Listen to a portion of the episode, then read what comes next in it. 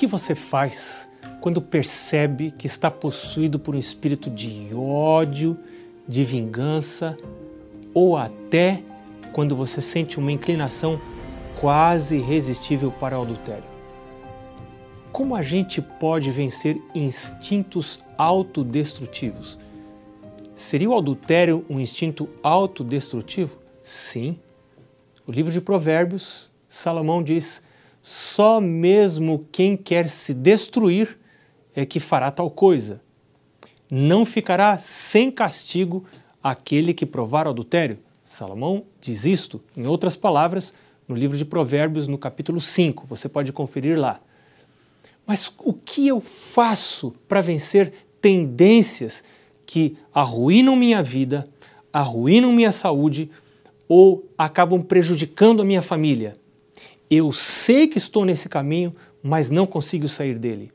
A palavra de Deus tem a solução. no Evangelho de João, no capítulo 5, aliás, capítulo 15, no verso 5, e nós já começamos esse estudo no programa anterior, diz: Jesus diz: Eu sou a videira, vós os ramos.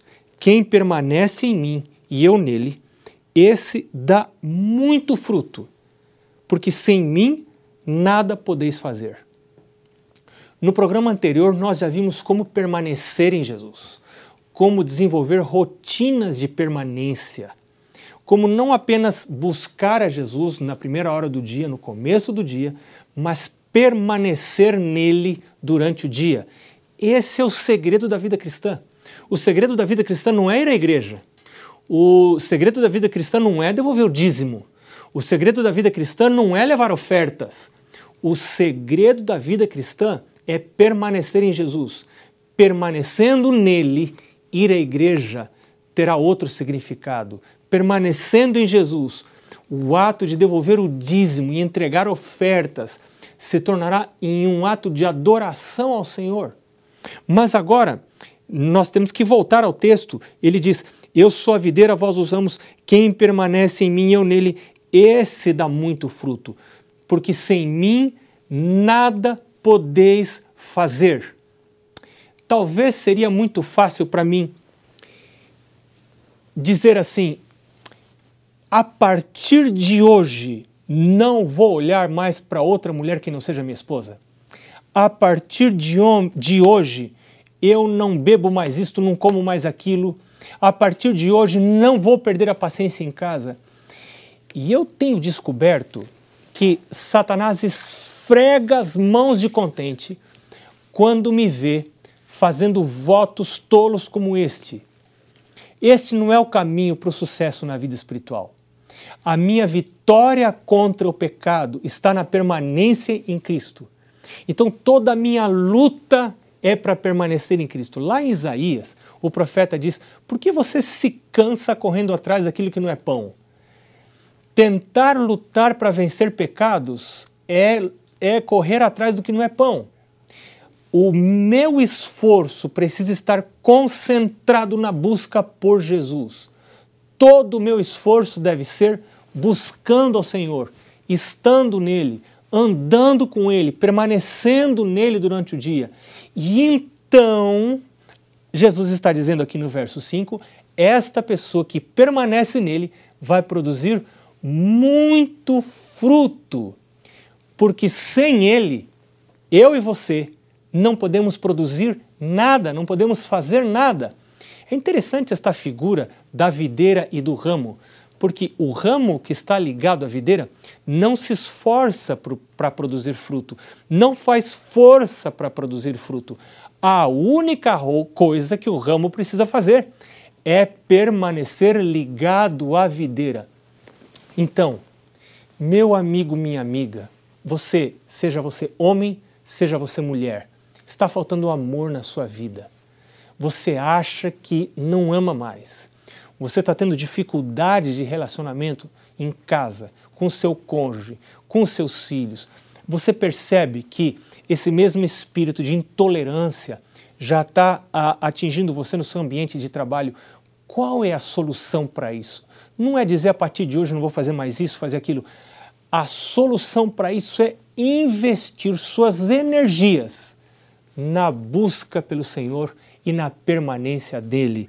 O Senhor Jesus diz: permanecei em mim, quem permanece em mim e eu nele, esse dá muito fruto, porque sem mim nada podeis fazer. Mas Paulo diz lá em Filipenses capítulo 4, verso 13: tudo posso naquele que me fortalece.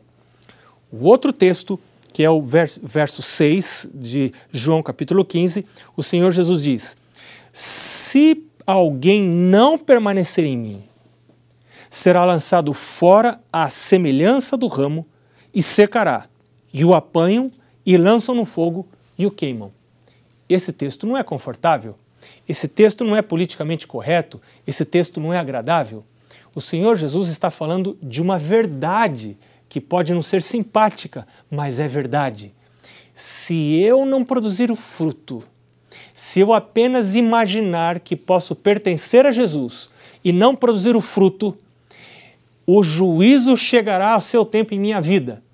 E eu não sei como que esse juízo pode aparecer, mas Jesus está dizendo: Filho amado, se não for encontrado fruto na sua vida, você será como um ramo que será cortado da videira e será lançado ao fogo e queimará. Isto é juízo. Esta é uma ação de juízo. Se Deus não puder encontrar em mim o fruto, e qual é o fruto? Vamos relembrar: amor, alegria. Alegria é algo, é algo inerente a alguém que é possuído pelo Espírito Santo. Paz, bondade, benignidade, fidelidade, mansidão Mansidão é a virtude daquele que aceita a direção de Deus. Aceita o marido que tem, aceita a esposa que tem, aceita os filhos que tem, aceita o trabalho que tem. Não é conformismo. Não é conformismo. Eu posso estar lutando para melhorar a minha vida, meu emprego, etc. Não é conformismo. Mas tem coisas que eu não posso mudar. Então eu aceito. Eu aceito a cidade onde eu moro, eu aceito o clima que está hoje. Agora, quando eu não aceito, eu vou ter depressão, eu vou ser uma pessoa infeliz, eu vou ter que tomar remédio. Então, por isso que Deus diz que aquele que permanece em Jesus produz o fruto, e parte do fruto é ter mansidão. Mansidão e domínio próprio. Domínio próprio também é parte do fruto do Espírito. Agora, quando Deus não acha esse fruto em mim não acha amor, não acha mansidão, não acha domínio próprio, não acha benignidade, não acha bondade. A palavra de Deus diz que esta pessoa será cortada à semelhança do ramo, vai secar, será apanhada e será lançada no fogo e será queimada. O verso 7 diz: Se permanecerdes em mim e as minhas palavras permanecerem em vós, pedireis o que quiserdes e vos será feito. Olha que afirmação de Jesus. Eu gosto de ler esse texto, ler de novo, reler, porque é muito sério isso aqui. Jesus está dizendo que se eu permanecer nele e ele permanecer em mim, eu posso pedir o que quiser e me será feito. Mas sabe o que acontece? Às vezes nossos pedidos são muito egoístas. A gente pede coisas e às vezes Deus não pode dar porque elas não nos fariam bem, porque a gente não sabe pedir direito. Mas aquela pessoa que começa a permanecer em Jesus e que começa a andar em Jesus, ela aprende como pedir e ela sempre pede como Jesus que disse: Pai, se possível for, afasta de mim esse cálice. Contudo, não seja o que eu quero, e sim o que tu queres. Este é o jeito correto de orar. Nós vimos que permanecer na igreja é fácil. O negócio da vida cristã é permanecer em Cristo. Permanecer na igreja pode ser confortável se você tiver amigos, você tiver um bom convívio social, você tem um bom ambiente, você tem programas agradáveis, você tem um círculo de amizades mais ou menos seguro, gente mais ou menos boa. Geralmente você encontra boas pessoas na igreja, mas isso é relativamente fácil. Agora, o segredo da vida cristã é permanecer em Cristo. E é isso que ele diz aqui, nós estudamos já na primeira parte do programa. Jesus diz agora no verso 7: Se permanecerdes em mim e as minhas palavras permanecerem em vós, pedireis o que quiserdes e vos será feito. Eu descobri que existe uma oração que Deus nunca diz não. E esta oração está relacionada com o fruto. Porque Jesus diz: produzireis muito fruto. E agora você pode pedir o que quiser e será feito. Sabe qual é a oração que Deus nunca rejeita? É a oração que eu faço pedindo amor para amar o meu próximo, para amar aquela pessoa que me fecha no trânsito, para amar aquela pessoa que me maltrata, que me apunhala pelas costas no meu ambiente de trabalho, para amar as pessoas que moram comigo na minha casa. Escuta, você está dormindo com o inimigo? Você tem alguém do seu lado na cama toda noite que lhe dá medo? Você está vivendo com alguém que maltrata você, com alguém que diminui a sua autoestima, com alguém que parece estar arrasando, acabando com a sua vida, tentando tornar a sua vida miserável. Alguém pode sim estar querendo fazer a sua vida ser miserável, mas ter uma vida miserável é uma opção sua. Esta pessoa não pode optar por você ter uma vida miserável. Existem pessoas que estão presas há anos, mas resolveram manter a integridade. Esta é uma escolha. Mas voltando ao assunto de que Jesus estava nos falando aqui, que se eu permanecer nele e as suas palavras permanecerem em mim, se eu permanecer em Jesus e as suas palavras permanecerem em mim, eu posso pedir o que quiser e será feito. Que tal você orar por amor? Um dia desses me ligou alguém, ah, já faz algum tempo, eu, eu morava longe de onde estou morando hoje. Me ligou uma pessoa e disse: Pastor, eu vou me separar. Eu não aguento mais viver com esse homem. Porque ele é isso, ele é aquilo, ele faz isso. E realmente, se metade do que essa pessoa me contou for verdade, não deveria ser brincadeira a vida dessa mulher. E depois que ela terminou, eu fiquei quieto. E ela disse: Pastor, você não vai falar nada? Eu disse: O que, que eu vou falar para você? Você já disse que vai abandonar esse homem, que você vai se separar. E ela disse: Pastor, mas fala alguma coisa para mim. Eu fiz uma pergunta para ela: Há quanto tempo você está orando por esse homem? Há quanto tempo você ora para Deus colocar dentro de você amor por esse homem? Ah, mas ele não merece mas eu também não mereço.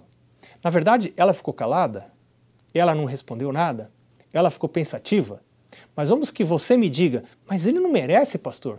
Eu vou orar por ele, mesmo sem ele merecer? Mas escuta, eu também não mereço. Eu não mereço o amor de Deus por mim. Eu não mereço Jesus ter vindo morrer por mim. Eu sei quem eu sou. Eu conheço os meus pensamentos. Deus também conhece os meus pensamentos. Ele sabe quem eu sou. E ele é o Deus que disse: Eu não vim buscar justos, eu vim buscar pecadores. Os sãos não precisam de médico, e sim os doentes. Então, minha sugestão para você: ore a Deus. Você tem um relacionamento que não está bem com seu chefe, no seu ambiente de trabalho, você trabalha com pessoas extremamente más, pessoas injustas. Agora você está sendo chamado para uma batalha uma batalha de oração, uma guerra espiritual. Você é um guerreiro, uma guerreira de Deus. Entre na luta, entre na batalha. Deus está convidando você. Um outro texto é o verso está no verso 8.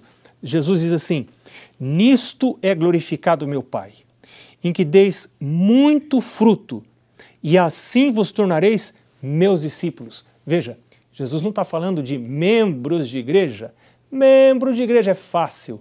Sabe como é que você faz para se tornar um membro da igreja adventista? É coisa mais fácil que tem. Olha, você chega para o pastor da igreja, assim, pastor, eu quero me tornar membro. O que, que eu faço? O pastor vai dizer, olha, você precisa receber uma série de estudos bíblicos. O pastor está fazendo a sua parte para que você não seja batizado ou batizada sem saber o que está fazendo. Você não pode se casar com alguém sem conhecer. Então, teoricamente, o estudo bíblico vai ajudar você a conhecer com quem você está se casando, que seria o Senhor Jesus, teoricamente. Então o pastor vai dizer para você: olha, você agora precisa ter uma série de estudos bíblicos. Muito bem, eu vou estudar a Bíblia, uma série de estudos, talvez 20, 15, 20, 25 estudos bíblicos. Depois desses estudos, o pastor vai preencher uma ficha. Esta ficha vai ajudá-lo a, a, a, vai ajudar você a responder algumas perguntas que avaliam a você mesmo. E você vai assinar essa ficha dizendo: Eu me quero me tornar membro da igreja, ser batizado em nome do Pai, do Filho e do Espírito Santo. O pastor vai marcar a data do seu batismo, vai fazer o seu batismo, que é uma cerimônia linda, você vai ser batizado, e a partir daí o seu nome vai ser escrito no livro de registro da igreja e você vai pertencer a uma igreja local. Escuta, ser membro da igreja é muito fácil. Agora, ser discípulo de Jesus é outra coisa. Nem todo membro da igreja é discípulo de Jesus. E sabe quem é discípulo de Jesus? É aquele que dá muito fruto, é aquele que ama muito, é aquele que é feliz, é aquele que tem paz, aquele que tem bondade, fidelidade, mans benignidade, mansidão, domínio próprio. Esse é discípulo de Jesus. Agora, quem não é discípulo de Jesus, quem não produz o fruto, Jesus diz ali no, no verso 6: se não permanecer em mim, você não vai produzir fruto, então você vai, vai ser como o ramo que é cortado, seca e é lançado no fogo. Mas Jesus diz: meu filho, o que, que você faz para produzir o fruto? É permanecer, permanecer no Senhor. E agora ele diz o verso 9: Como o Pai me amou, também eu vos amei, permanecei no meu amor. E o verso 10 diz: Se guardardes os meus mandamentos, permanecereis no meu amor, assim como eu tenho guardado os mandamentos de meu Pai, e no seu amor permaneço. E o verso 11 ele diz: tenho-vos dito estas coisas para que o meu gozo esteja em vós e o vosso gozo seja completo. E agora vem algo muito interessante desse, desse, desse discurso de Jesus. Jesus diz no verso 12, ele está falando de mandamentos, ele está falando de fruto, ele está falando de permanecer nele, mas agora Jesus diz no verso 12: O meu mandamento é este, que vos ameis uns aos outros, assim como eu vos amei. Ora, isso para mim é revelador. Mandamento, é, é, amor não é um sentimento, amor é mandamento. Vou repetir: amor não é sentimento, amor é um mandamento. Jesus está dizendo: o meu mandamento é este, que vos ameis uns aos outros. E sabe de uma coisa? Quando Jesus manda, ele habilita e eu obedeço se eu escolho ser seu servo. Mas aqui, se Jesus está dizendo que eu devo amar porque isto é um mandamento, o que eu devo fazer se não encontro em mim mesmo recurso para amar? Permanecer em Jesus. O segredo para amar é permanecer em Jesus, é andar com Jesus, aquele que permanece nele de maneira formal e de maneira informal, como vimos no programa anterior. Esta pessoa vai produzir muito fruto. E agora Jesus diz: Este é o meu mandamento, que vos ameis uns aos outros. Você não ama? Você está sentindo falta de amor? Veja o verso 17, ele diz de novo: Isto vos mando, que vos ameis uns aos outros. E eu pergunto para você: dá para ter alguma dúvida deste mandamento de Jesus? Eu quero contar para você que na minha vida, talvez esse tenha sido o mandamento mais difícil.